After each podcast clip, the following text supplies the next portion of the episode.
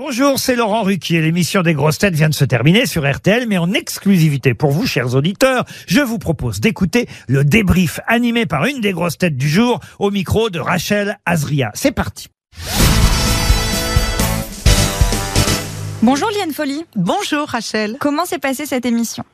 Ah ben super bien parce que euh, donc c'est la première fois j'avais à mes côtés Christophe Barbier qui vient de démarrer mais Christophe on s'est rencontré il y a très très très longtemps au tout début de ma carrière. Euh, j'ai- il avait collaboré avec Gérard Miller Marc Jolivet on avait travaillé ensemble euh, voilà. Vous, vous l'avez trouvé comment? Ah moi il est parfait. De toute façon vous savez euh, je crois que les, les choix de, de Laurent Ruquier cette fois-ci se, euh, se dirigent toujours euh, oui vers les bonnes personnes. On est tous très complémentaires. Et c'est ça la richesse des grosses têtes en fait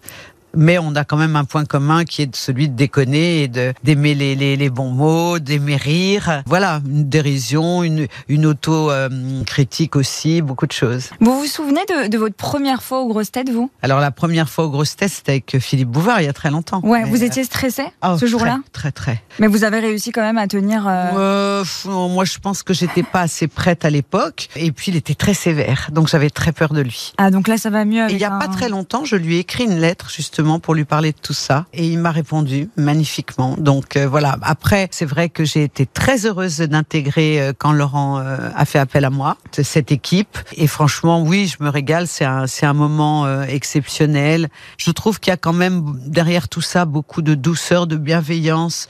et on rend surtout heureux les gens. Moi, je suis en tournée en ce moment On va en parler. sur scène, je parle vraiment de, je parle des grosses têtes. Ça, et je vois partout où je vais, la réaction du public est unanime. Sur scène, vous êtes comment? Vous êtes stressé avant de monter? Vous avez un rituel aussi, peut-être? Non, non, non, moi sur scène, euh, c'est ma maison. je, je suis plus heureuse sur scène que, que nulle part ailleurs.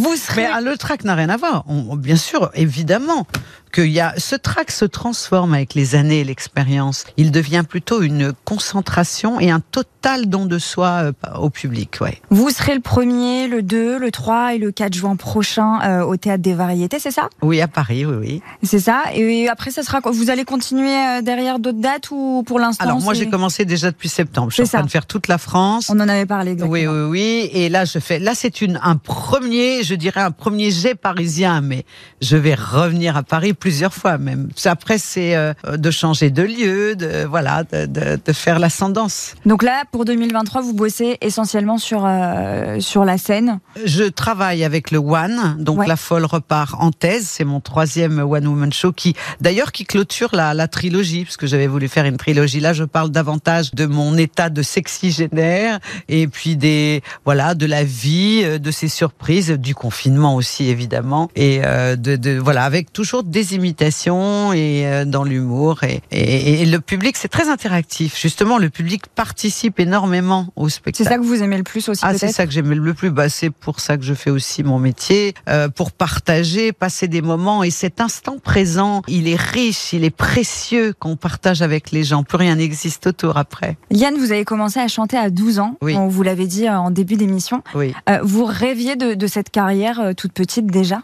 Bah, moi, je suis tombée dans la marmite, comme on dirait, hein, parce que bon, j'étais euh, très vite. Mes parents vont se rendre compte. euh, je commence la danse classique à 6 ans. Après, je vais faire de la danse moderne, jazz, etc. Mais très vite, un instrument, le piano, et très vite, mes parents vont se rendre compte que j'ai un organe, comme on dit. Et, voilà, ils me mettent sur les tables, je chante. je- Ensuite, je vais prendre des cours de solfège, de chant, euh, de théâtre, de voilà. C'est-à-dire qu'ils m'ont vraiment, euh, ils m'ont encouragé et ils m'ont donné les moyens. Ça n'était pas pour eux, hein, ils n'ont pas fait de transfert. C'est ce que j'ai adoré chez mes parents. Euh, quand euh, j'ai rencontré ensuite des personnes, même si j'étais jeune, j'avais 18 ans, ils n'ont pas voulu. Mon père a jamais voulu être mon manager. Je suis pas du tout dans ce trip-là avec mes parents. Justement, ils m'ont donné déjà tous ces dons à la naissance. Et puis après, euh, après ils m'ont toujours aimé et encouragé. Et aujourd'hui, est-ce que vous rêvez de, de faire, de toucher quelque chose que vous n'avez pas encore fait dans votre carrière?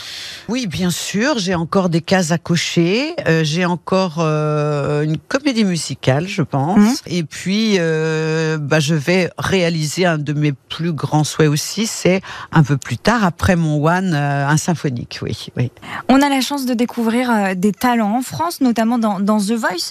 Vous aimeriez devenir coach de, de ce genre de télécrochet, Ah, mais de- moi, on m'a appelé en premier à The Voice. C'est que j'étais pas disponible et que j'étais en tournée, mais Et si on m'appelait on- déjà depuis très longtemps. et si demain on vous Et rappelle même la nouvelle star, la nouvelle Bien star, sûr. pour connaître l'histoire, euh, c'est moi qu'ils ont appelé en premier. Et voilà. mais et juste l'agenda, euh, c'était pas possible. Exactement, j'étais toujours, moi j'ai toujours été en tournée.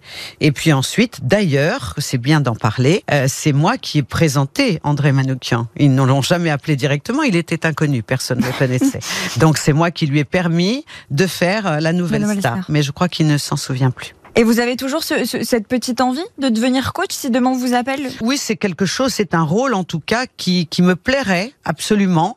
Euh, mais en fait, euh, oui, il faut que ce soit le bon, bon moment, bon les moment, bonnes personnes aussi.